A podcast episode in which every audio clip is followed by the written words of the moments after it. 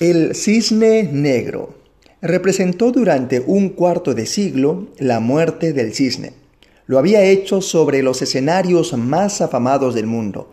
Tras su muerte, otras bailarinas ocuparon su lugar, pero ninguna lo haría con la gracia y calidad como lo hiciera Ana Pavlova.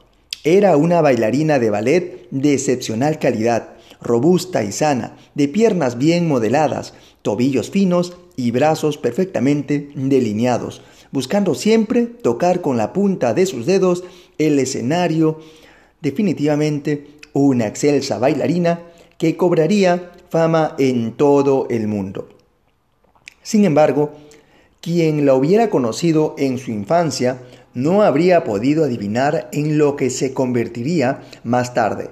Era una niña frágil, había nacido prematuramente, diminuta y débil.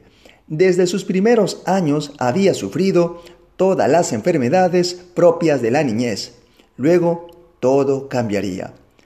Fue tal su pasión por el ballet que al momento de su muerte y recordando su actuación más destacada, expresó, prepárenme el traje de cisne.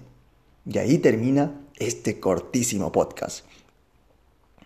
Si nos cultivamos en alguna actividad con mucha, pero con mucha pasión, difícilmente alguien nos superará. Recuerden eso, ¿eh? Pasión, pasión, pero intensamente. De modo que nadie te quitará ese desempeño. Hasta el siguiente podcast.